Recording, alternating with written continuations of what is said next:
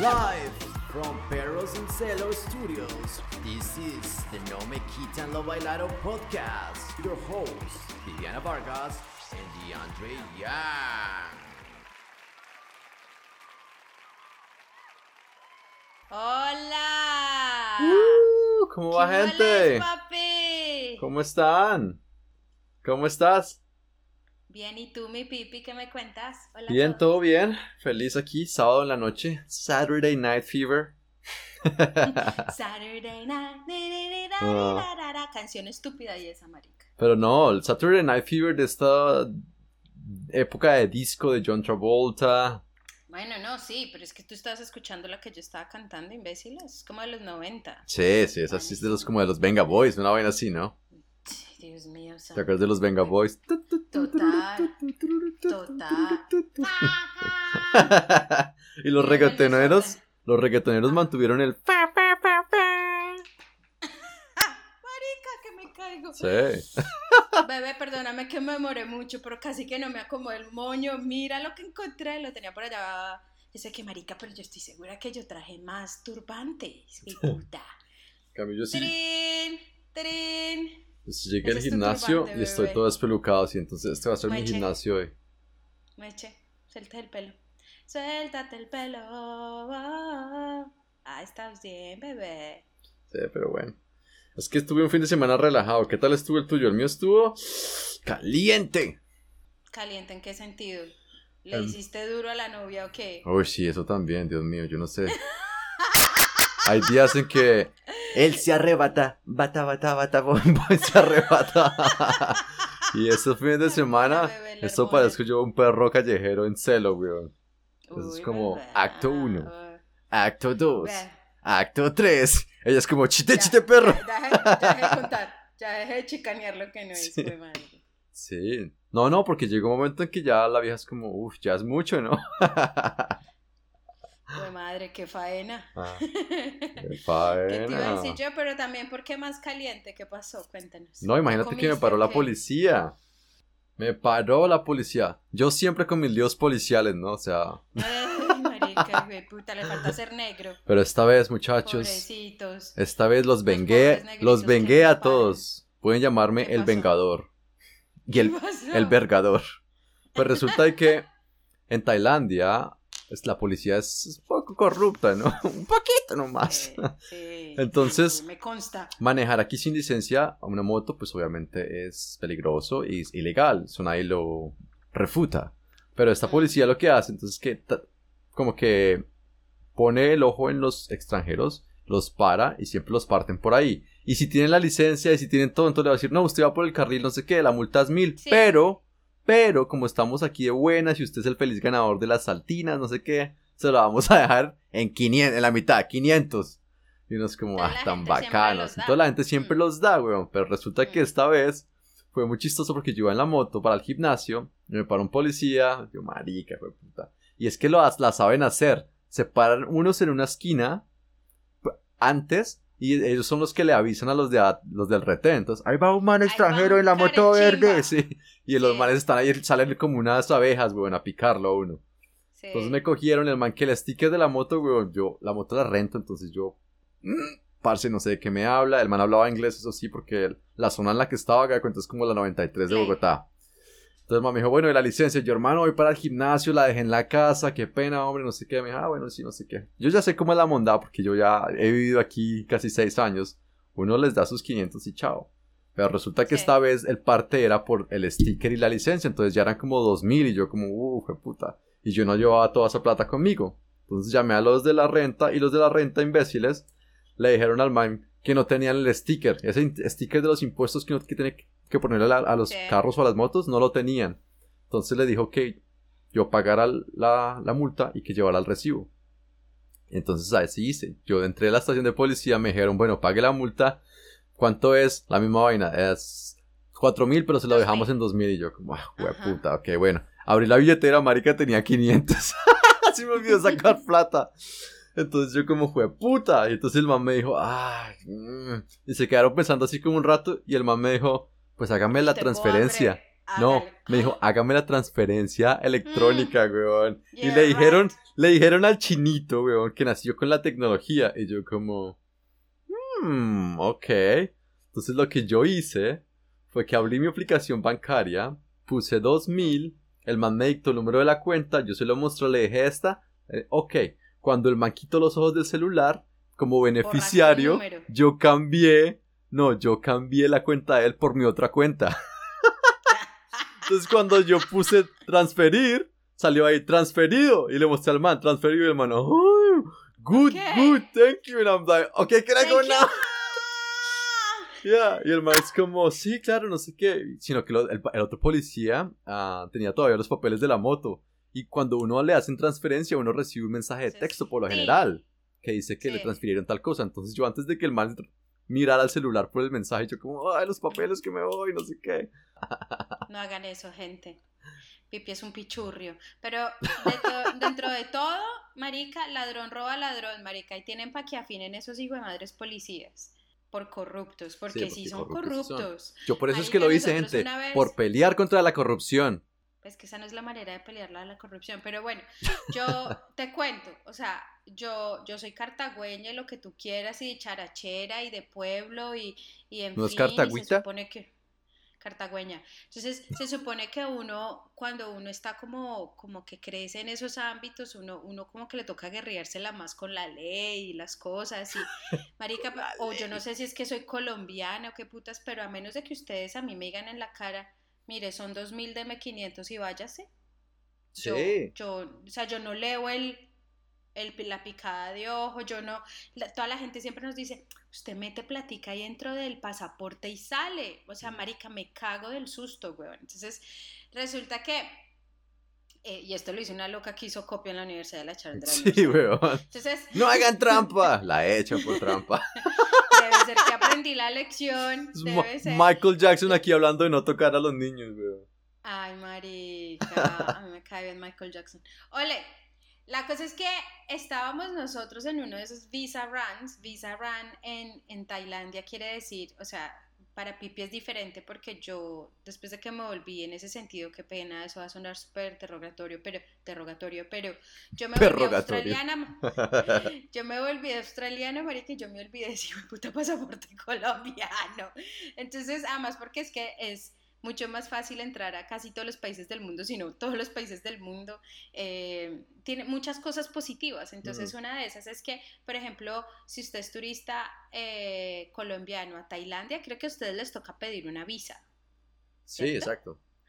A, nos- a nosotros no, nosotros podemos llegar a Tailandia, a cualquier puerto, mar, río, chalupa, Mm. aeropuerto, lo que sea, y a uno eh, le sellan el pasaporte y después de ese día empiezan a contar eh, 30 días, que tú también los puedes extender a 60 días, y después de 60 días, si te quieres quedar tres meses más, sencillamente pides una visa para quedarte tres meses más, o sea, más o menos tú te puedes quedar sin problemas como de 4 a 5 meses, ¿sí?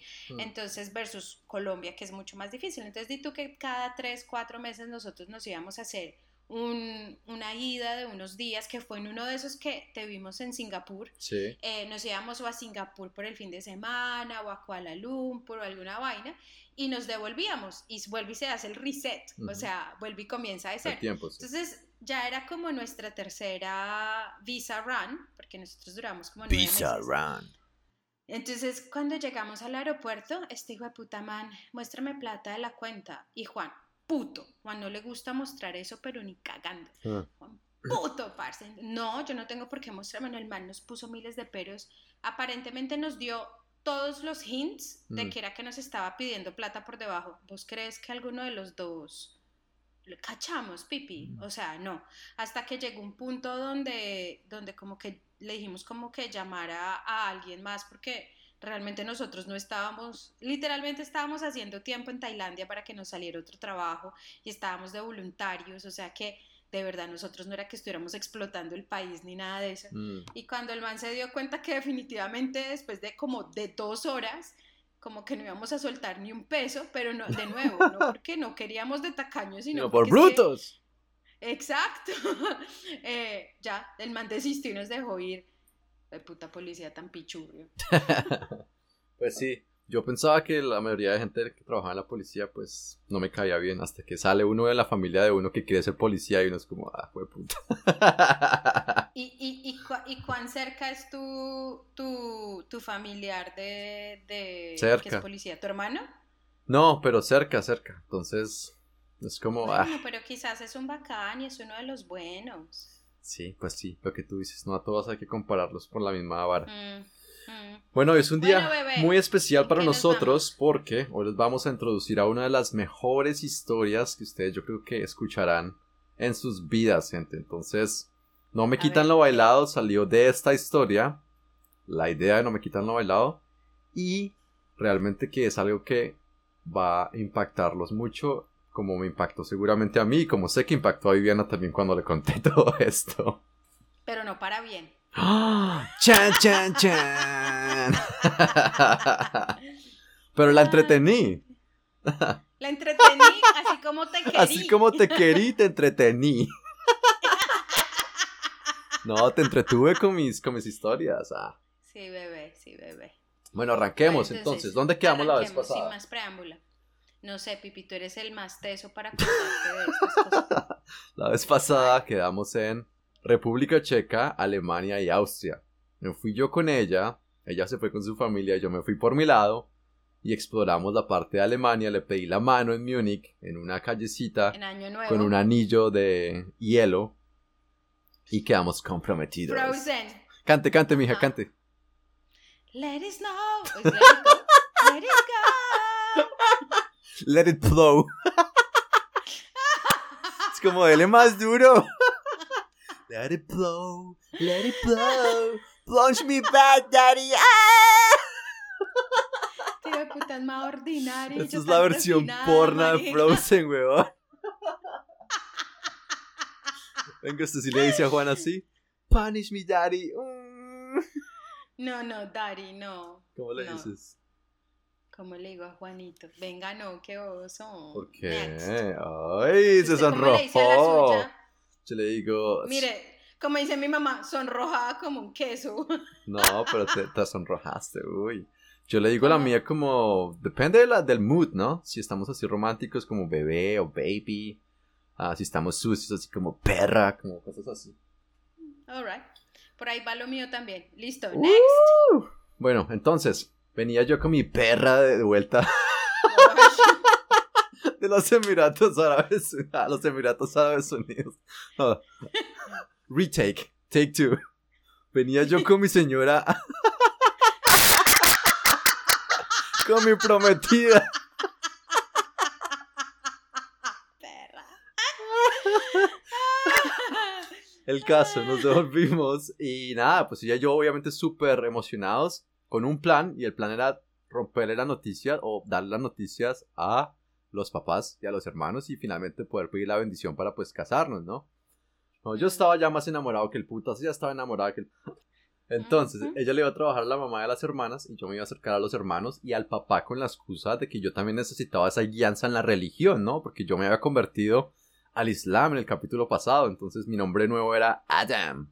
Y yo era. Adam el Brian García. Cuando Ah, llamaban lista en la mezquita. Aquí, señor profesor. Ah, entonces nuestra historia era que ella, bueno, ella ya nos, ella y yo nos habíamos conocido como estudiante y profesora, porque se acuerdan que les contamos que ella trabajaba como profesora de Emiratí en su tiempo libre.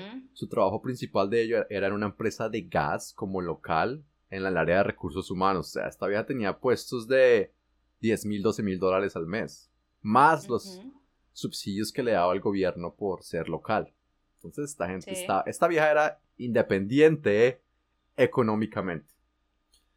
Entonces los hermanos accedieron y me integraron a las tertulias nocturnas. Entonces ahí fue donde yo realmente pude acercarme. Pero ahí no les habían dicho a ustedes que a ellos que ustedes eran novios, solo No. que usted era un amigo de ella y que Estudiante. se iba a convertir en Islam. Que yo me había convertido al Islam y que quería tener guianza o como roce Pero ya te habías ellos. convertido al Sí, Islam. Tú sí. nos contaste cómo fue eso. Sí, sí, yo les conté.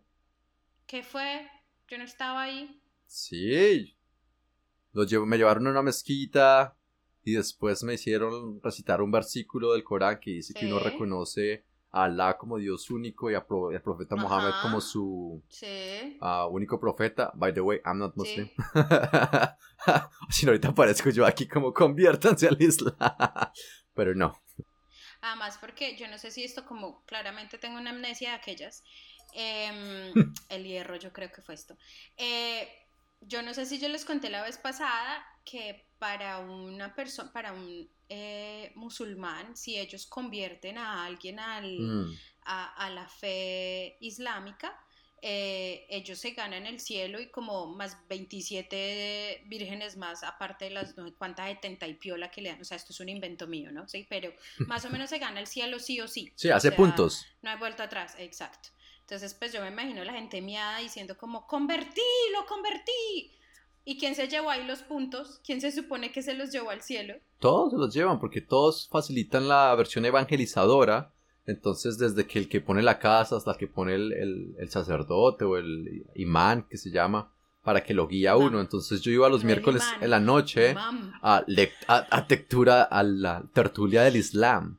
Entonces, mis miércoles en la noche eran eso y iba a aprender qué decía el Corán y cómo era el Islam. Por eso es que cuando yo les hablo, les hablo con conocimiento de primera mano.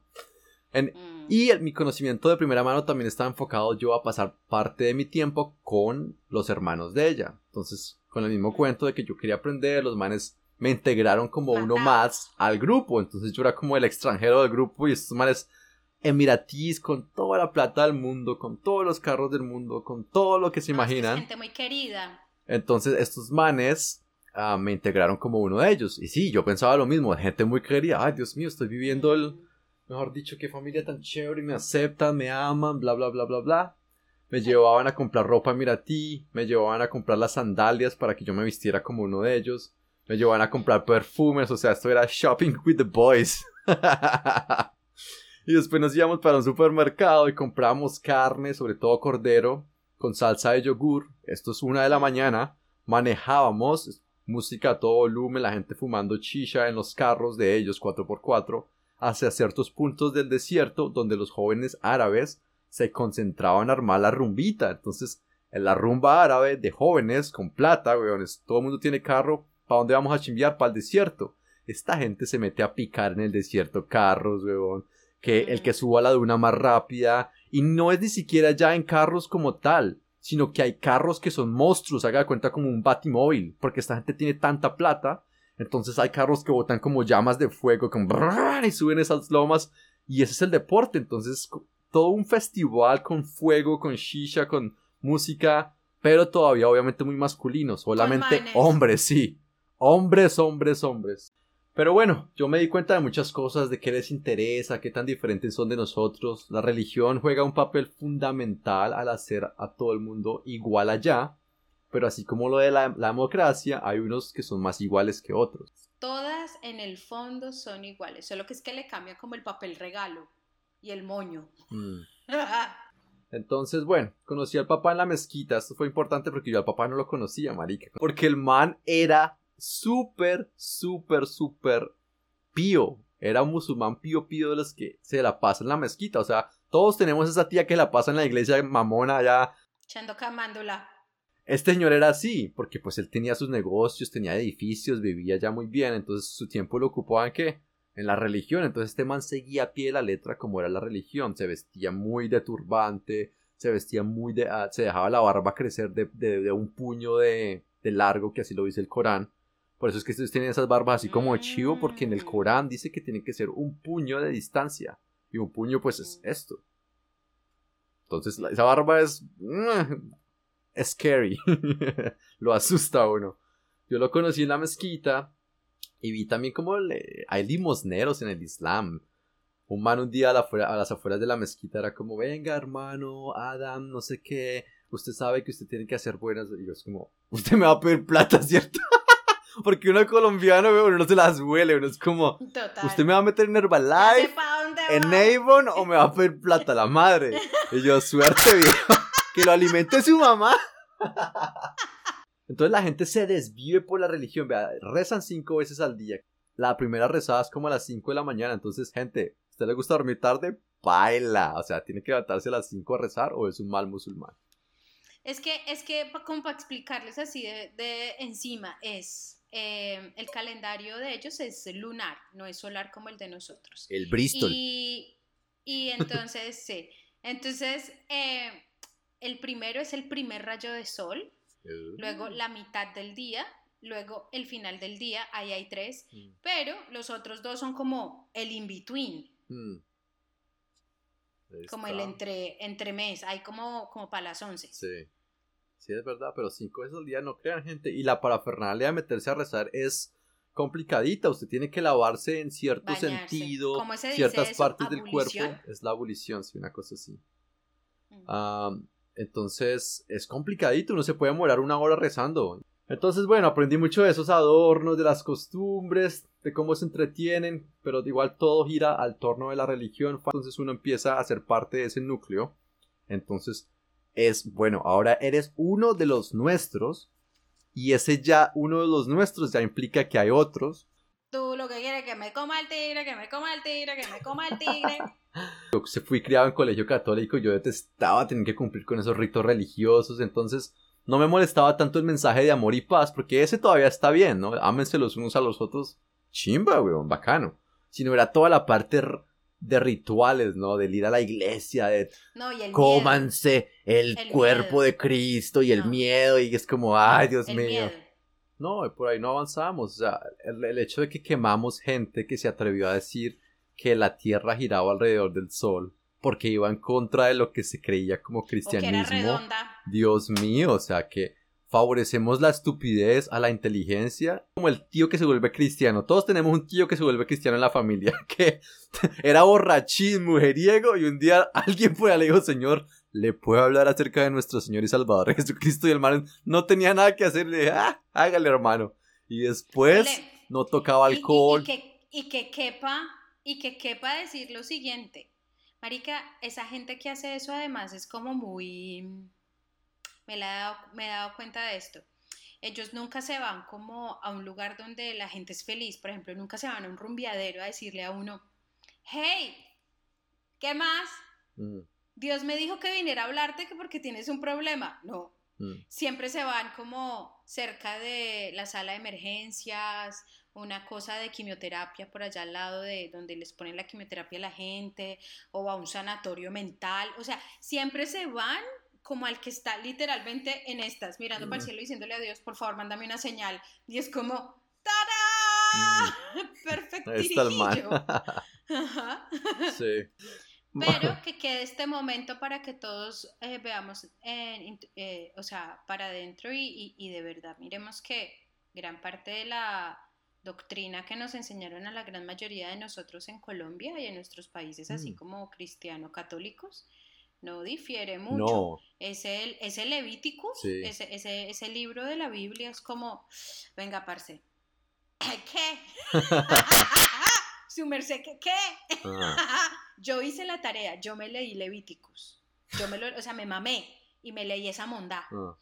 O sea, y, y- y yo decía como, y entonces hablan de los crustáceos, hablan de los, de los, ¿cómo se llama? Shrimps, ¿cómo se llama? La comida de los mar, los camarones. Hablan de que uno no se puede poner dos tipos, como, pre- como mezclar prendas con diferente hilo, es decir, no puede salir una de Con algodón hilo y otra dental. de- o sea, no te puedes poner O el sea, hilo las mujeres no con se el pueden hilo- poner hilo dental. No, o solo hilo dental. en Y este las colombianas, el listo, hilo pues nos dental. vamos con jeans sin bolsillos. Algún día sabremos el caso. Los fines de semana míos eran una chimba porque yo me iba con esta vieja a hacer las experiencias bacanas en el Medio Oriente. Usted tenía, usted tenía Sugar Mami. Sí, me conseguí la severa Sugar Mami, o sea, ella era la princesa y yo era el princeso de facto. No, eras el mendigo, estúpida. El princeso. Eh, respete. Entonces nos íbamos para spas, ¿no? Porque obviamente llegar a un hotel era como muy como, buenas, venimos a culiar. Entonces eso despertaba, eso despertaba muchas alarmas, ¿no? Entonces nos íbamos, era para el spa, es como, queremos un masaje de parejas, ¿no tendrá una habitación privada? Y sí, weón, accedíamos a estas habitaciones que tenían por dentro jacuzzi, camas de masaje, aceites, duchas. No, entonces eso nosotros éramos como en luna de miel. Íbamos a otros Emiratos. Si ella supiera, si ella supiera tus, tus comienzos sencillos en moteles de la Caracas a los 16 años, sala- sacado con ¡Me esposas superé! en una patrulla. A esta gente, yo soy la prueba viviente de autosuperación en la vida. De Fontibón a Dubái. de Fontibronx. Así le dicen. Ahora, Sí, Fontibronx. ¿Cómo- sí, Oiga, ¿cómo le dicen a Chapinero? "Haz un chocho. Chapiñero, no chapigay. Oh, Chapigay. ya, pues, ¿tú por dónde vivías ahora que estuviste en Colombia? En, en Chapi Alto. Mm. Le dicen, a Chapinero Alto le dicen Chapi Alto. Ahí está. Es una chimba. Chap, chapi gay es súper deli porque es reggae. Entonces es súper chic. Me encanta. Vea, ¡Vamos, pues, comunidad gay! nos íbamos para otros Emiratos, entonces allá sí nos íbamos y nos metíamos a hoteles. Ah, nos la pasábamos en piscinas y playas privadas de la ciudad. Gente, tuve los días más felices de mi vida hasta ese momento, en serio. Yo era como, no me la puedo creer. Ah, lo único que no me gustaba era la religión, como ya les dije. Entonces, uno ni siquiera puede tomar una pola en una playa porque como la mujer está ahí, es como, ojo que tomas alcohol. O sea, el alcohol es prohibido y uno es como, la pero cagué. Dubái y Abu Dhabi son más abiertos. Sí, sí, pero, pero ella sí era musulmana, musulmana. marrano. O sea, gente, yo ella- estaba ah. fingiendo, pero ella era convencida de su fe. Entonces yo no quería quedar mal con ella. Ella no sabía que tú estabas fingiendo, estúpida. No, marica, obviamente que... Imagínate. Marica, yo no tenía ni idea. Pues es que eso yo espero de mi marido, maldita estúpida. que el man me diga la verdad.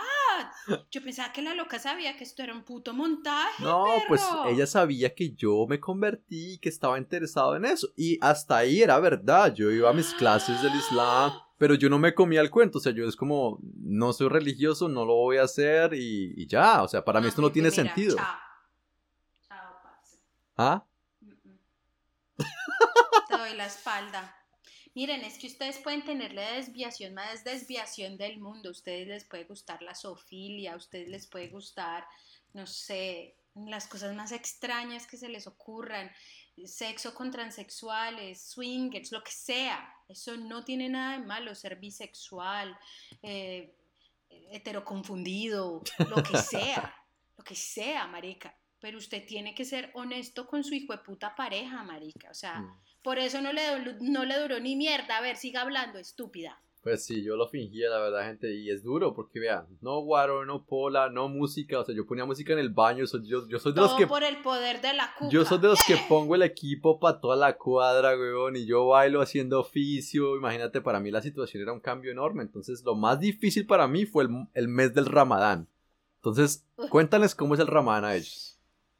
Pues es que el Ramadán es como el diciembre para ellos. Es el último mes de su calendario. Pero sin la diversión. Y y sin la ellos- comida. y- no, sí comen y mucho, pero solo pueden comer mientras el sol no esté. O sea, e- ellos solo comen entre el atardecer y el amanecer. Mm. Entonces, eh, y comen como si no hubiera mañana porque saben que el resto de día, pues no van a poder comer. O sea, por 12 horas no van a poder comer.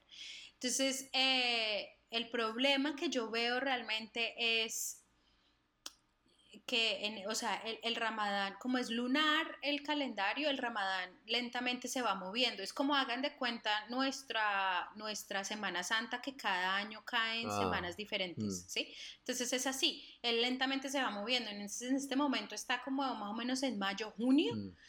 y el hijo de puta calor es asqueroso y tú no puedes tomar ni agua. Sí, es verdad. Es verdad, Entonces, chico. mm, Entonces para mí ese ramadán fue horrible porque dura todo un mes. O sea, esto es del ayuno del viernes y Mm. ya nos levantamos el... de, de primero de diciembre al 31 de diciembre, Sí, sin gente. velitas, sin, sin las novenas bailables, sin, sin guaros, 24 sin buñuelos, sin 31. natillas, sin marranadas, sin, Sin nada, hueputa. O sea, ganan ustedes. Lo único es aliento a perro. Todo el mundo le huele aliento a perro porque uno no puede tomar agua. Están huyendo. Uno... Están huyendo. Están huyendo. Oiga, Juan, ¿están huyendo? ¿Están huyendo ahí adentro en el baño?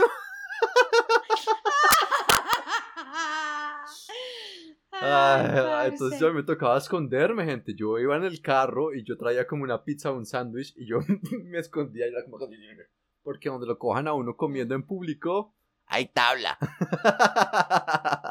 Se castiga. Y además que es que, y además que todo está muy cerrado durante el día, entonces uno le, to- le toca planear muy bien todo porque Parce, para comprar alimentos y cocinar para los que no somos musulmanes sí. eh, y, y los restaurantes están cerrados Mm. y todo está cerrado, entonces digamos que hay que planearse, planearse muy bien cuando uno vaya a salir y hacer cosas porque, porque es bien complicado. Sí, parce, imagínate uno aguantar hambre todo el día, no. Usted y yo nos da un patatús.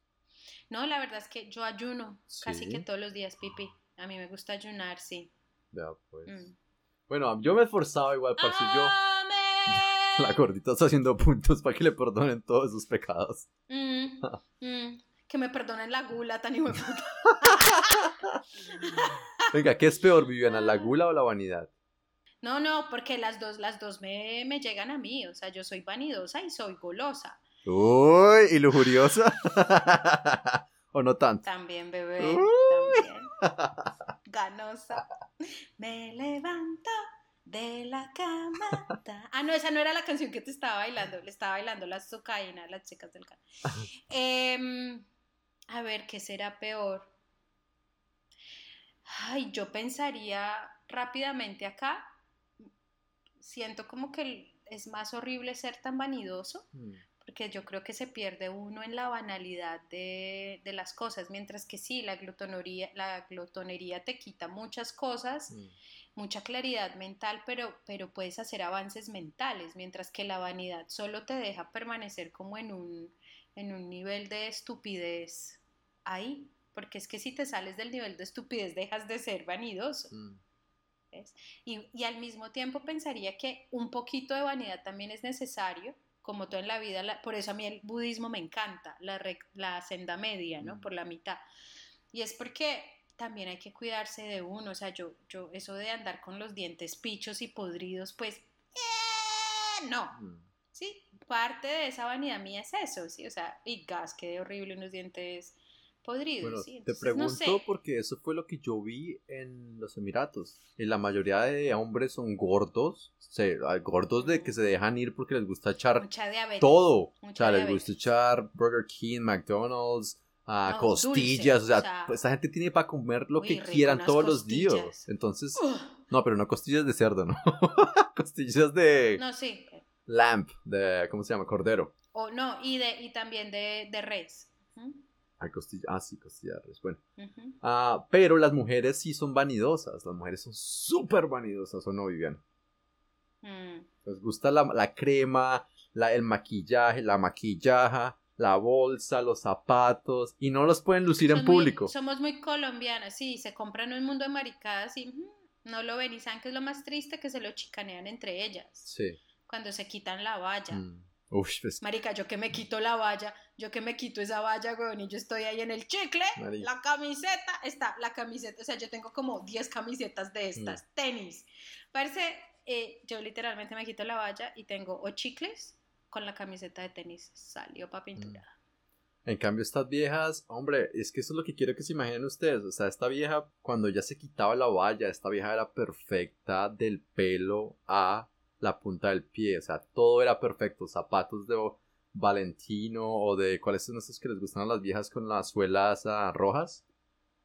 Eh, Louis, Vu- Sí, un Louis Vuitton. Louis Vuitton. Ah, o sea, el mejor maquillaje, el mejor pelo. O sea, la vieja tenía sus implantes también. Divina. Entonces yo con esta vieja viviendo el lujo de Dubai para mí, yo era, yo estaba soñando, en serio que sí. Me pareció una vaina muy bonita. ¿Y no te parece que quizás estabas ser enamorado de todo ese, ese, ese brillo y ese deslumbramiento inicial y toda esa luna de miel de, de lo prohibido? No, sabes que no, estaba enamorado de ¿O la persona como hubieras- ella era. Como... Sí, no, o sea, yo ya había pasado por Tailandia y yo en Tailandia ya había podido conocer mujeres que tenían plata, que manejaban Ferraris. Y las viejas me parecían huecas y me parecían tontas y yo como, no, suerte, chao. Pero esta vieja era muy inteligente, era muy divertida. ¿Y si te hubieras quedado ahí, crees que hubieras sido feliz? Yo creo que no, por la cuestión de la religión, porque hubiera fingido algo y hubiera dejado morir una parte de lo que no soy. O sea, cómo vivir sin música, cómo vivir sin, sin una cerveza, no por ser alcohólico, sino por darse cualquier placer que uno quiera y no que uno Ser tenga que eh, pretender. tener libertad. Exacto, tener la ¿Y libertad. cómo estabas planeando decirle a ella en qué momento que tú estabas fingiendo todo Parce, esto? pues, ¿Eso no era dentro de tus No, planes? obviamente todavía no. Uno enamorado, yo estaba viviendo el día a día. Yo igual la pasábamos muy bien. O sea, íbamos a los mejores sitios de Dubái y comíamos la mejor comida, excepto cerdo, y no tomábamos alcohol. Entonces, igual uno es como, "Pff, marica, sí, se puede. Claro, es que se puede, marica. Sí. Pero bueno, por su lado, Fátima igual hacía lo mismo con la mamá y, la hermana, entonces les hablaba de mí, trataba de hacerme quedar como bien, como, ah, él es tan buen musulmán, está yendo a la mezquita, no sé qué. Pero aún así nos igual nos teníamos que seguir viendo a escondidas porque obviamente eso de salir no existe en la cultura de ellos. Entonces, de las cosas más bacanas que yo hice con, con ella, fuimos a un lugar que es un hotel que queda construido en una de las dunas o de los desiertos más grandes que tienen los Emiratos Árabes Unidos, que es divino, gente. O sea, si ustedes quieren saber cómo es una noche de lujo en los Emiratos Árabes Unidos, váyanse para ¿Six allá. Senses? No, era, es, es, un, es un hotel de la cadena con la que trabajaba. No lo voy a nombrar porque no. Los odio. Ah, sí. Pero, o sea, súper genial. El- las dunas. ¿Tú has visto el desierto? El, el cielo en el desierto, ¿no? Mm, Es hermoso. La luna es así gigante. Mm. Las estrellas se ven súper claras. Se ve la, el brazo de la, de la Milky Way, de la Vía Láctea. Exacto, de la que vende leche. Y fuimos a la montaña más alta, en la montaña de los Emiratos Árabes Unidos, que se llama Jebel Ali. Y es uno de los viajes por carretera más lindos del mundo para hacerlo en el carro. O sea, usted sube a la montaña, pero las curvas, el paisaje, uno empieza a ver como a Oman en la distancia y es como, wow, es una verga. Además es un capítulo muy especial para nosotros porque yo quería hacer un anuncio y esto es como un compromiso público y para mí muy personal de que tengo que terminar este proyecto, que es escribir un libro acerca de toda esta historia que me pasó en el Medio Oriente, que como ya ustedes se imaginan, va como por algún lado. Entonces les vamos a contar un poco de eso, pero les quiero decir que estoy escribiendo el berraco libro y mi idea es lanzarlo por redes o por cuestión electrónica y que la gente lo lea. Entonces ahí está. Ahí está. Estamos frente a Pipi García Márquez. Pipi Vargas Llosa. Uy, a- ambos son retesos. ¿A ti cuál te gusta más? No es por ser colombiana vendida, pero yo sí prefiero a, a, A Gao. García Márquez. Gao era un genio, güey. O sea, el man que Mm. tiene esa, esa cosa y costeño, uff. Es que yo, yo con los libros del río, o sea, yo me acuerdo leyendo eh, el de las putas tristes, Mm.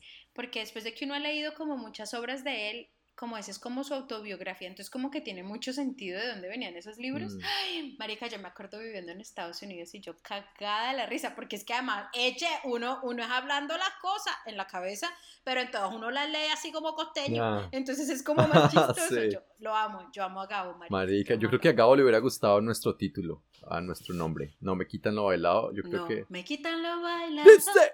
No, pero sí, Gabo. Y mira que van a ver para dónde va esta historia, que es muy parecida a uno de los libros de Gabo. Entonces, ¿seguimos? Sí, ¡Paramos! paramos. ¡No! No, ¿te gusta? Sí. Yo sé que ¿Por te dónde? gustó, te gustó. por Detroit, por Detroit. Ay, parce.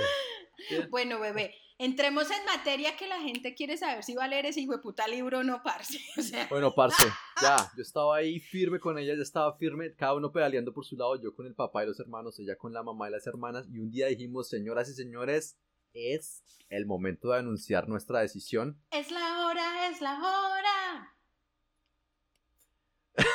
Sigue, sigue, yo bailando. Y el plan era pedirle la mano al papá, y el plan de ella era decirle a la mamá y a la hermana. Yo hice lo propio con el hermano, el cual quedó mudo, marica. O sea, yo llegué y me tocó revelarme. Yo es como, parce, resulta que todo este tiempo que hemos pasado juntos, que usted creyó que éramos amigos, como, no, usted me cae muy mal, usted es como medio cavernícola. Pero, ¿Esto es en serio? No, pues no le dije así, pero era como yo salí del closet en ese sentido. Es como, lo fingí, nuestra amistad fue fingida. Realmente hay cosas con las que no comparto contigo. Muy bacano, igual, chévere. espera, espera, espera, Pipi, espera. O Ah. sea, ustedes planearon esto con Fátima Y ustedes dijeron, como no, usted le toca sincerarse con mi hermano y decirle que todo esto era una patraña. No, no, obviamente no, sino que eh, obviamente él seguro en su inteligencia algún día lo habrá entendido así. Y era, este man estaba fingiendo para llegar a mi hermana.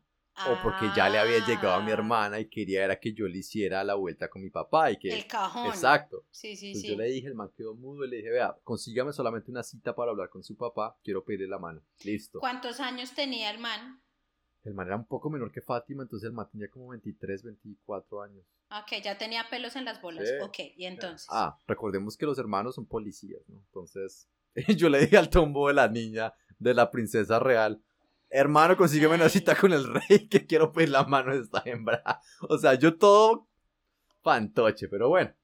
Al otro día por mensaje de texto, el man me dijo que no estaba de acuerdo y que no iba a arreglar ninguna cita con su papá, que mejor dejara ir ese Ah. pensamiento y yo yo quedé No, yo creo que el man fue y le dijo al, al- o a la mamá o a los otros hermanos y, y- y- y lo mandaron a que te respondiera eso, ¿no crees? No sé, pero el man me dijo eso y yo quedé como, ¿what? Y yo obviamente traté de cuestionarle por mensajes de texto, pero él no me respondió. Y ella tuvo la misma reacción de parte de la mamá y la hermana. La razón obvia. Pero un momento, Ah, pero tú, o, o es que tú estás dejando todos estos detalles fuera para que la gente le lea. Ah, bueno, Exactamente. siga, siga, yo les siga, cuento la historia por encima, pero, si Pero el quieren de- los detalles, el el, detalle. menudo, ah, vayan al libro.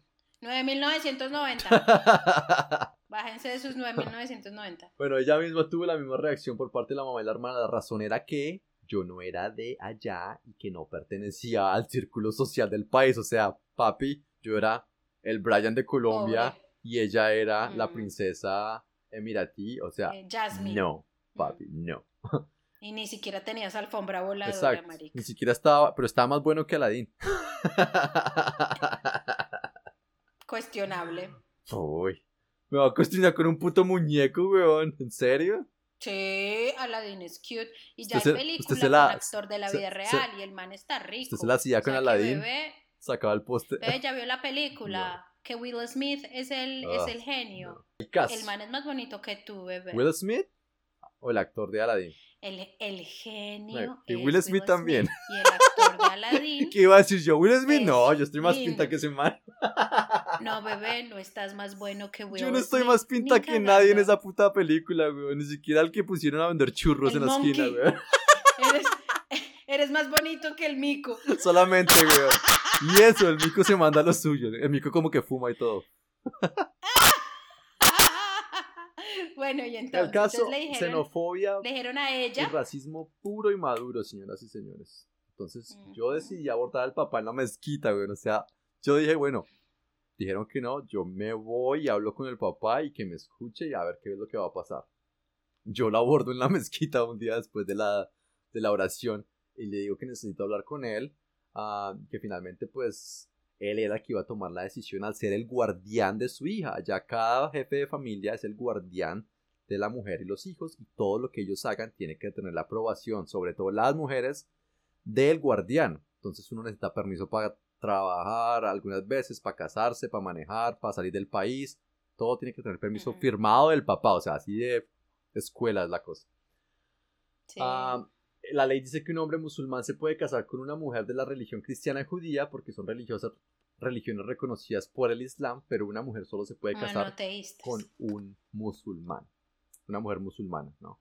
Entonces el Islam no discrimina con base... Como no nos roban, no nos roben las mujeres. Exacto.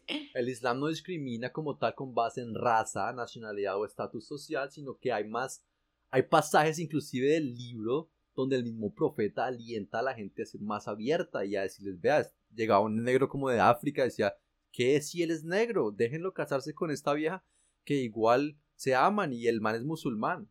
Entonces yo obviamente con esas herramientas yo como, lo voy a convencer, sé mucho del Islam. Olvídala, que ya no es para ti. Sí, básicamente el man me dijo lo mismo, weón. Yo se lo dije y para mi sorpresa el hombre más religioso del mundo, weón, el que no comía puerco, el que se la pasaba con sus cestas, me dijo que se vanagloriaban la palabra de Dios en cada letra, pero que en esos casos la cultura y la sociedad prevalecían sobre la religión, o sea, y yo le dije, vea, pero usted sabe que su hija me gusta mucho y me respondió, sí, yo ya sé todo, yo ya lo sé y no estoy de acuerdo, entonces muy amablemente, señor, le va a pedir que se retire de mi casa. Y yo como... "Ah".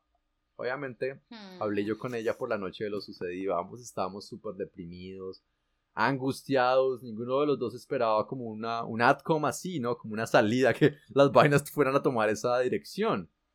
Ella siempre me dijo que los papás eran buenos musulmanes de mente abierta. Y uno obviamente dice, ay, no, mis papás son la verga, guanica. Pero no todos Ah. tenemos papás vergas. No, es que aquí es, es- es muy difícil encontrar eso realmente. Incluso gente que ha estudiado fuera del país, eh, o sea, gente, digamos, eh, papás de, no sé, personas que tengan en este momento 20, 25 años y que tuvieron la oportunidad de salir a Estados Unidos a estudiar sus carreras, para ellos eso es una persona abierta de mente, ¿sí? Esa gente viene acá y el chip cultural, lo que te dijo el señor, es muy cierto. Para ellos prevalece por encima de lo que diga la palabra de, la, de su libro sagrado. la palabra. Entonces, bueno, ella sí estaba súper deprimida y me dijo, bueno, pues nuestro pensamiento igual sigue lo mismo, si no están de acuerdo, pues baila, igual lo vamos a hacer y allá ellos. Y parce, así fue, Mm. empezamos a averiguar dónde y cómo nos podíamos casar allá en Dubai, pero obvio nos tocaba actuar rápido porque ya la familia sabía de nuestros Se la amoríos. solía. Ya nosotros habíamos revelado las cartas e iban a estar pendientes de lo que hacíamos Cuando ella y salía. ella con claro. hermanos policías y el tío, que es que esta- este personaje va a ser muy importante en- dentro de todo esto, el tío El de la era el director de la CIA de allá, o sea, la CIA es la Ah, central de eso. inteligencia de los Estados Unidos, los que tienen control de cualquier cámara, de cualquier policía, el DAS en Colombia, pero era la CIA en un país de una monarquía petrolera, o sea, con qué alcance, gente. Entonces, ya ellos se la solían. Ah, ella tenía una amiga de Nueva Zelanda que se llamaba Alana, o ese es el nombre que le quiero dar para protegerle su identidad. Entonces ella fue la que invitó a Fátima a participar en esas aplicaciones como Tinder, la que nos cubría cuando nos veíamos, la que me llevó a mí al centro donde ella se convirtió para que me convirtieran y la confidente que sabía todo acerca de nuestra relación. Entonces esta persona va a ser también muy importante en la historia, recuérdenla, se llama Alana. ¿Cierto? Y bueno, justamente algo pasó con ella, porque eso me costaría mucho llegarlo a entender por el resto de mi vida. Ella nos vio tan enamorados y decididos a casarnos y hacerle todo el quite a las leyes de, de su guardián del país, porque nosotros ya estábamos averiguando cómo por poder notarial y la cosa sacarle a ella el permiso para casarse y quién nos iba a casar y cuánto tocaba pagar y cuántos testigos había que poner. O sea, nosotros estábamos como emperrados en hacerlo pasar La juega. yo no sé, ella era muy cercana a la familia, especialmente a las hermanas y a la mamá, y nos traicionó, weón. Fue y le contó Mm. todo a ellos, todo lo que estábamos pensando que nos queríamos casar a escondidas. Ay. Y ahí fue el acabose, fue como... ¡puf! O sea, usted imagínese esta escena de la mamá y la hermana, ¿qué, qué? Suben a su cuarto, le dicen, gordita, que se quiere casar con un man a escondidas. ¡Ta, ta, ta! Le caen en gavilla toda la familia. Una cosa es que usted la bofetee de su mamá o la bofetee de su papá. Si usted la cagó muy feo, de pronto los dos le caen encima a golpes. Pero que sus hermanos y sus hermanas y hasta el perro de la casa Todos. le quitaron todos, le quitaron los celulares, el computador, le prohibieron salir de la casa, ni siquiera para ir a trabajar. O sea, una mujer de 24 y 25 años y yo al otro lado de mi celular en blanco, weón. Porque yo no sabía, yo me enteré cuando yo recibí un mensaje de Alana diciéndome que ella lo había hecho porque había cosas que yo no sabía y que eso que estábamos pensando hacer iba a destruir la familia y que por salvar ella todas esas almas, ella tomó la decisión de echar nuestro amor por debajo del bus y yo obviamente está ahí. Yo no, yo no sabía qué decirle. Ya le- se me salió lo colombiano, güey. Yo creo que la retraté súper mal. Y obviamente ella no me volvió a textear después de eso. Y yo obviamente enloquecido texteando a la Fátima como, ¿qué pasó? ¿Estás bien? No sé qué, marica. Desaparecía por una semana, güey. No supe de ella por una semana. Yo quedé como que me quería matar, parce. Yo, Marica, qué horrible. Y la incertidumbre sin saber qué yo onda. no sabía qué hacer, incomunicados, no sabía cómo estaba ella. Fue una semana muy difícil, marica. No, yo estaba, mis papás ya se habían devuelto yo a- para Colombia porque ellos estaban allá en un principio, ¿no? Por ir a visitarme. Y yo estaba ahora metido en ese lío de mierda y no entendía qué clase de obra teatro era esta, güey. O sea, esto era como un Hamlet. Se estaba convirtiendo como en un. Shakespeare. Y si bien es cierto que uno Total. debe aceptar cómo la gente y las sociedades de esos países quieren llevar la vida, pues eso no debería costarle a nadie. En este caso le costaba a una mujer, a la mujer que amaba, y eso me hacía hervir la sangre. Claro. Entonces, ¿Y entonces? por fin un ¿Cómo día, marica, recibí un mensaje en Facebook de un perfil así que decía Fátima. Y me dijo, hola. Ajá. Y yo, marica, es una trampa, güey. Uno como colombiano no Sí, es muy total. desconfiado, no es marica, es una trampa. Esta gente Sí. está tratando de llegarme, de clonearme el celular, una mierda, yo no sé.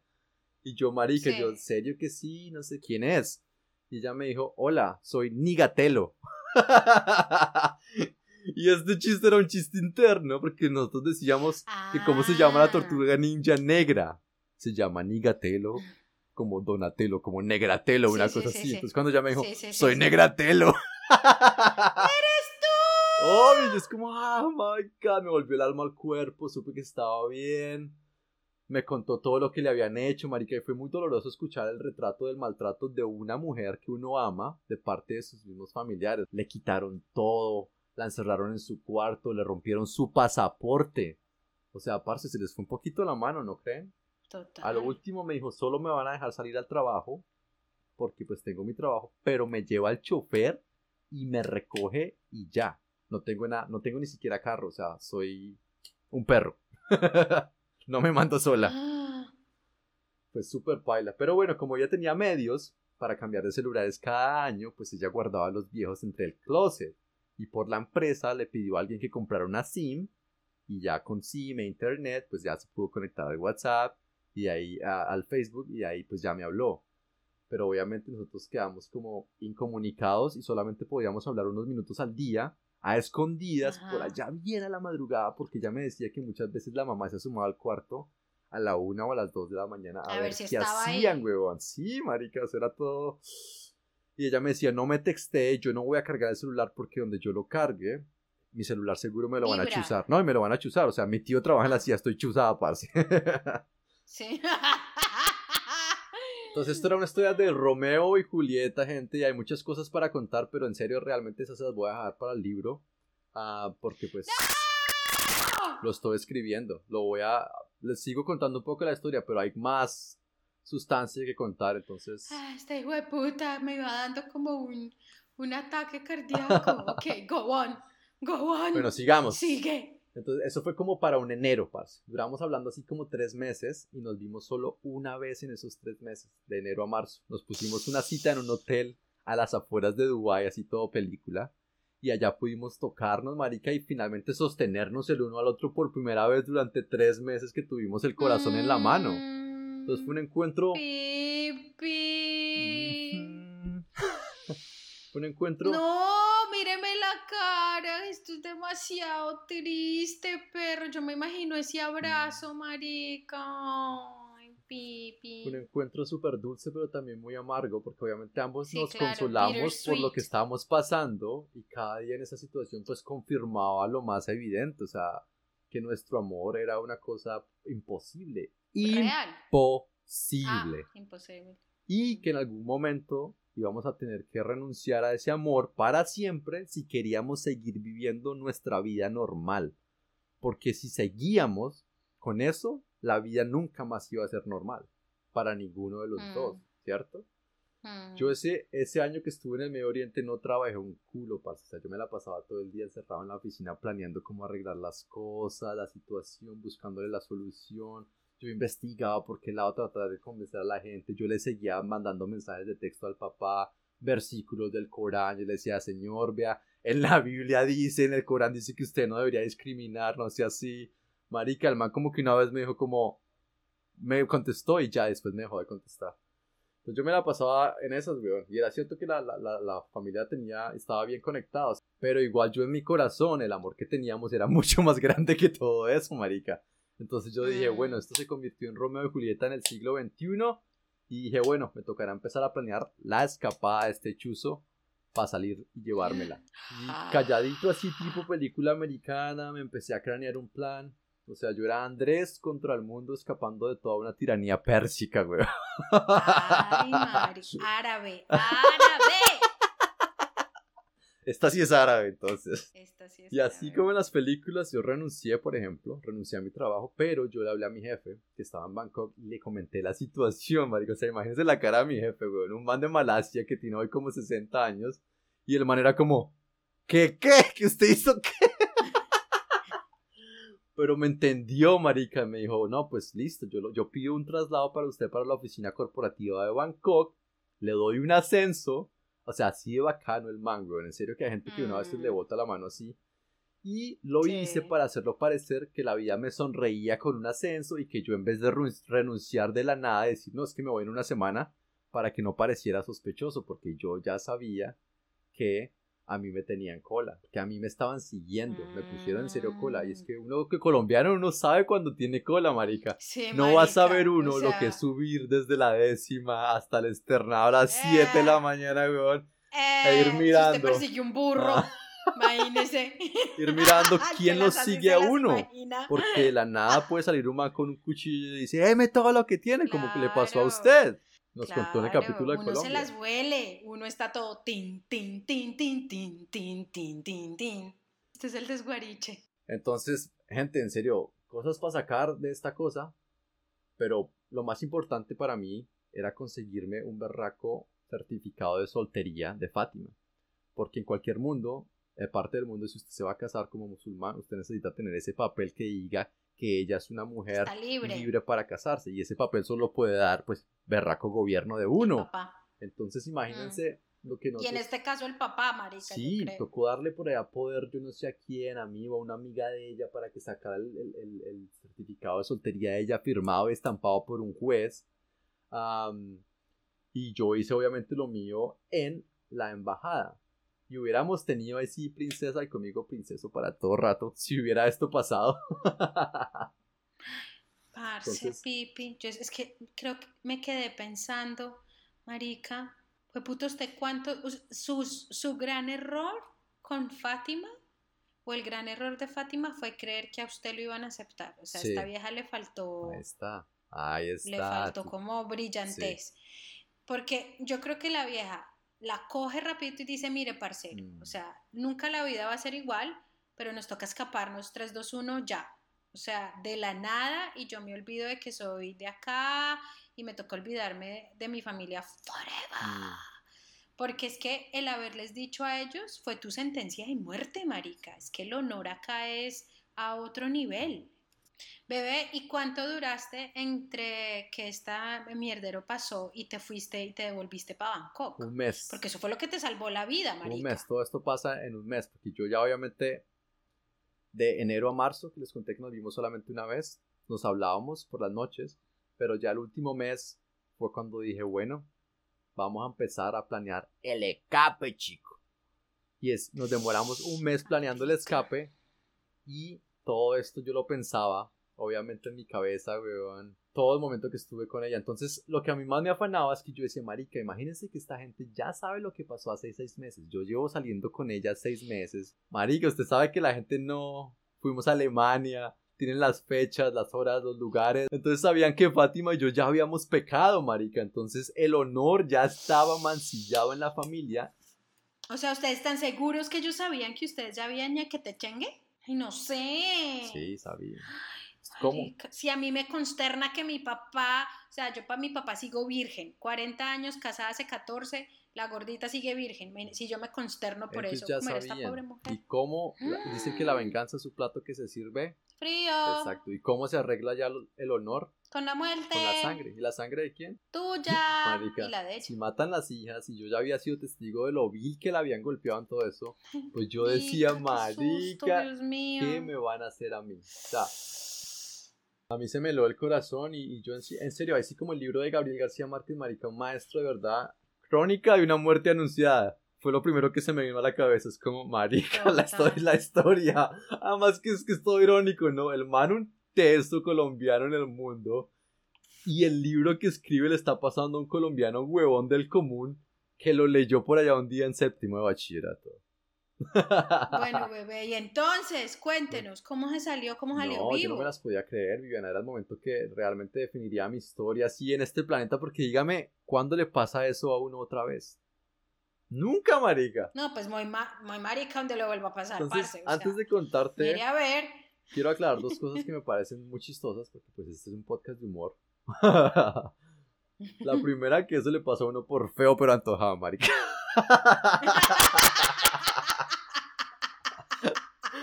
Ay, porque se acordarán ustedes que a mí ya me habían querido matar desde mi primera novia, ¿o no fue así, Viviana? Sí, total. Marica, por ir, por ir buscando por ahí cualquier cuquita que se me atravesara, parce, Eh, es que yo tiraba alto, marica. miren, mujeres, cuando lo duden, nunca lo duden, porque el poder de lo que nosotras nos sentamos Eh, y lo que tenemos entre las piernas, ¡eh! eso mueve el mundo, por eso ha habido guerras, por eso ha habido eh, enfrentamiento de imperios, eh, por eso se cayeron los egipcios, por Cristo Señor, con Él y en Él, a ti Dios Padre Omnipotente. Pussy Power. Total. Totalmente, parce. Yo, yo tiraba alto, marica. O sea, yo tengo tanta confianza en mí mismo que yo un día me levanté, marica. Me miré en el espejo y dije, usted se puede levantar esa princesa árabe, ¿sí o qué? es que ¿Sí mírese, mírese, está más bueno que el pan usted, papi. Mírese, mírese esos brazos todos languiruchos. Así es que le gustan a las Toda viejas. esta nalga plancha. Toda esta nalga plancha. Eso de que les gusta musculosos es pura mierda, Andrés. Eso no, no crea cuento, marica. Todos los males en Colombia somos así, ¿no? Todos los manes del mundo. Sí, uno ve chistes en Colombia Son feos y los manes- se ven divinos, eso me encanta. Sí, los marica. manes son como, no, marica. Deberíamos aprender las mujeres, marica. o sea, Sí. Ustedes todos, yo ya lo dije acá, Mm, todos los hombres frente a un espejo hacen esto. ¡Ah! Así sean gordos, flácidos, asquerosos. ¡Ah! Luego se cogen el pipí y hacen como el helicóptero y se miran así de lado, marica. ¿y ¿Qué tal? Todos, Sí. todos. Y nosotras. Ay, marica, se me volvió a caer más la teta. Mm. Ay, me salió otra estría. Ay, volví a subir tres kilos. A los males les vale verga, marica. O sea, aprendamos de ellos, weón. Sí, y, y eso uno ve chistes en Colombia y los manes son como, no, marica, las viejas andan con los manes por plata, weón. La plata puede más que la personalidad, la, la personalidad y las apariencias no importan. Y obvio que importan, ¿cierto? Ah, no, a mí no me aplica eso. Pero yo sí veo que, ¿sabes qué? En esta vuelta que de regreso a Colombia por ese par de añitos, esos dos años, em, sí me di cuenta que, que como que, no, sí, para la colombiana, eso del estatus, de que él mantenga el, retrabajo, que las pueda mantener, que las, es como más, más, más normal de lo que me hubiera o sea, o lo que yo me acuerde, porque, porque sí, co- las veo como más enfocadas en lo... Es que lo que es que, no sé, no sé, Pipi, es que como a mí el cerebro me baja los cucos. O sea, a mí el, el, el sexapil más chimba es un buen cerebro, man, un buen sentido del humor. Sí. Para mí es... Yo eso pensaba, Pero- yo decía, marica, las viejas quieren un man que las haga reír, que sea divertido Y que y bailen. que sea agradable de mirar, porque hay musculosos que tienen la jeta como la de Shrek, ¿no? y que se comporten y que sean unos bacanes y le apunten a sus sueños y progresen en la vida. Que sea kind, ¿cómo se dice? Kind. Amable. Que sea De buen corazón. amable, cariñoso, respetuoso, sí. Y total. seguramente hay vías interesadas, pero yo creo que la mayoría saben que en el fondo no son felices, weón. No son felices con la plata. Mm, Uno a veces es mm. feliz con las cosas simples, gente. Entonces, yo tenía eso, pero pues también si hubiera coronado. Chicas del can. ¿Cuál es esa? Me, ¿Cómo es? Me levanto de la, ta- de la cama tarde. Chun, chun, chun, chun, chun. Espérate, espérate, espérate, te canto el, el coro. Las cosas, las cosas, las cosas que nos hacen vivir. No, ese tampoco dijo mucho. Pero habla de las cosas, de las pequeñas cosas de la vida. Pero bueno, en fin. Entonces, ¿qué? Pues ahora que lo, men- Síganos ahora que hablando. lo mencionas, marica, yo tuve eso, pero pues también si hubiera coronado, marica, ¿usted se imagina la plata tan hijo de puta que hubiera llegado a tener? Deja de ser O sea, me hubiera este montado en la sugar mami más cerda del mundo, marica. Imagínense si a mí me hubieran aceptado, yo estaría por allá de jefe de la guardia personal del rey, una maricada así. Para si usted cree que yo no hubiera explotado esa palanca, esa rosca. Yo me hago nombrar Obvio. presidente de Colombia. De Colombia. Sí. Y así lo quería. ¿Qué partidos políticos? A mí allá me pone un rey, perros. Y lloren. No, mentiras. Ay, aspiraciones políticas no tenía. Ah, Ni siquiera. Pero bueno, a veces es importante ser, no es, a, a veces no es importante ser, sino creer que uno es y tenerse la confianza, parce. Y yo me la tenía en las nubes, marica. Toda, marica, toda, hijo de puta. A veces, a veces es justo luchar por lo justo. ¿Para qué nalgas? Si tienes toda la confianza, ya sé con qué tú lo empujas, a punta de confianza. Exacto, ahí está. Nada de caderas, nada de esas huevonas que me dijo Caderón. la pasada. Caderona, caderona, caderona, vení, vení, Caderona, vení, meniate, vení, meniate. No, pero mis, in- Pa' enamorarte. mira, mis intenciones eran nobles y a veces uno realmente quiere luchar por lo justo, marica, por lo noble, por la buena causa. Como en los putos Avengers, weón. En serio que sí. Yo no sé si tú te viste esa película. Mira, Pero- sí, pero espera, a- Alpin Pause, Alpin Pause. De todo esto, a mí, o sea, yo me alegro porque tú eres mi amigo y lo has sido por muchos años, que estás bien, que estamos ahora riéndonos de todo esto, bla, bla, bla. Pero yo estoy pensando mucho en ella. Sí. Ella, la- ella cómo quedó, en qué situación quedó, qué ha sido de ella. Porque es que yo digo que no debe ser fácil la vida de ella tantos años después. ¿Cuántos, cuántos años estamos hablando, bebé? Cinco, seis. Ahí está. Todavía es muy reciente para el honor, pensaría yo. Pero yo, en serio, yo estaba emperrado en la justicia, marica. Y ahí, ahí creo que demostré que yo tengo buen corazón, porque yo decía, esto no es correcto. O sea, que tengan la plata, que tengan el poder y que lo vayan a usar para destruirle los sueños y el amor a dos huevones que se quieren solamente enamorar. Marica, es muy vil, muy ruin. Es muy Romeo y Julieta. Y tú ahí decidiste, no, sí tienes razón. Chao, parcero. No, yo decía, parce, tenemos que luchar, huevón. Tenemos que luchar así como... Después de Como eso, usted siguió chimbiando. espérate. Espérate. Entonces, yo decía, marica, pero yo siempre he sido un man de acción, marica. Yo siempre he sido como de una, hagámosle, porque yo no sé. Yo en el, en el anuario del colegio, yo escribí, yo no sé si tú te acuerdas lo que tú escribiste, eso que uno escribe como eh, frases. Yo escribí la siguiente frase, yo puse, el futuro no se espera, coma, se construye. Yo no sé si me la inventé o esa frase ya existía, la verdad no tuve tiempo de googlearla ahorita para este episodio. Pero yo la escogí porque me identifiqué con el significado de la frase y es que uno mismo se construye su futuro, parce. O sea, no hay que esperar a que nadie venga a dárselo o uno esperar las obras de otros, sino que uno mismo es amo y señor de lo que le pasa en la vida. Entonces, va a haber guerra entonces. Y diciéndolo y haciéndolo, terminé mi plan de escape de la A a la Z. O sea, imagínese usted este cerebro planeando un plan de escape colombiano, weón. No, marica, o sea, Eso, marica. o sea, e- el Banco de la República de Valledupar se quedó en Eso. palotes, Me convertí marica, ese en robo. Pero, Bond, momento, Andrés yo Bond. necesito que me... no, más bien como Bon. No, Huevón. No, no, no, no, no, no, no, no, es porn. Andrés porn. Oiga, Andrés, pero un momento que yo necesito que me aclare una cosa. Usted le pide matrimonio a ella el primero de enero de qué año? Del 2015. Del 2015. Ustedes se dejan de ver entre marzo No, y... Tres, cuatro, a, a fina- finales de enero hasta mediados de marzo. Ok, el mierdero pasa que le pegan a ella y los pillan y toda la monda. ¿En qué, ¿En qué mes? Perdón, en enero, en enero. Por eso es que no. ¿En el mismo enero? Sí, porque nosotros llegamos, Ah, bueno, la, ok. la amiga nos Ya, traicionó. ya cacho, ya cacho, ya cacho, ya cacho.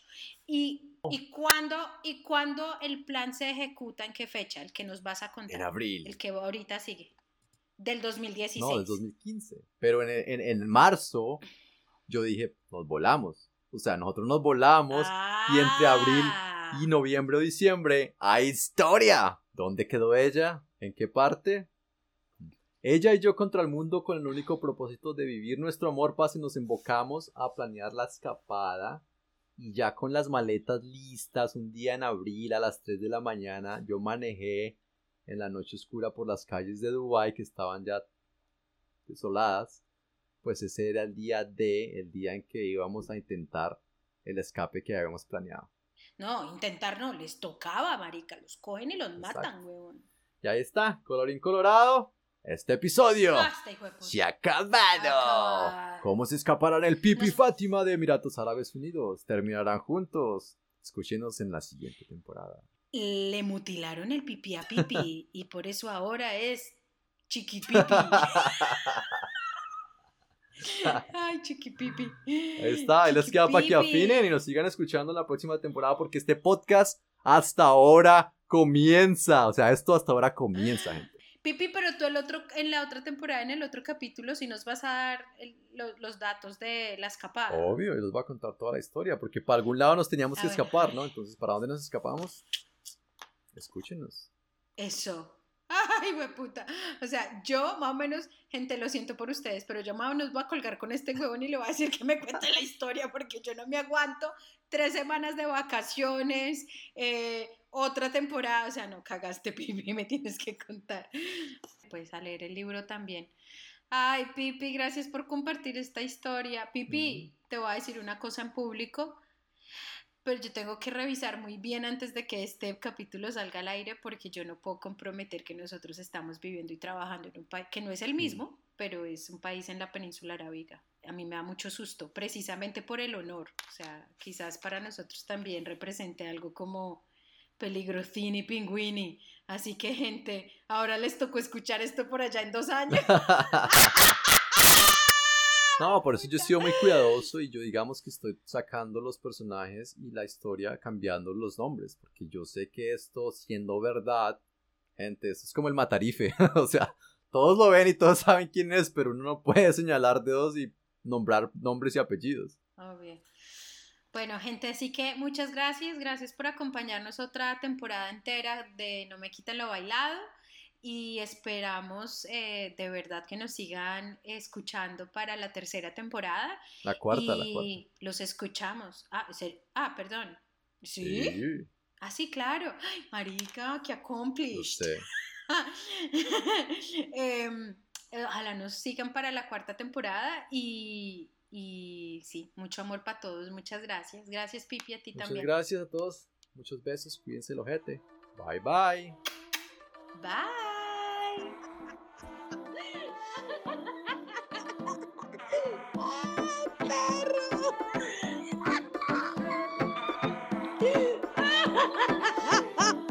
Afine mal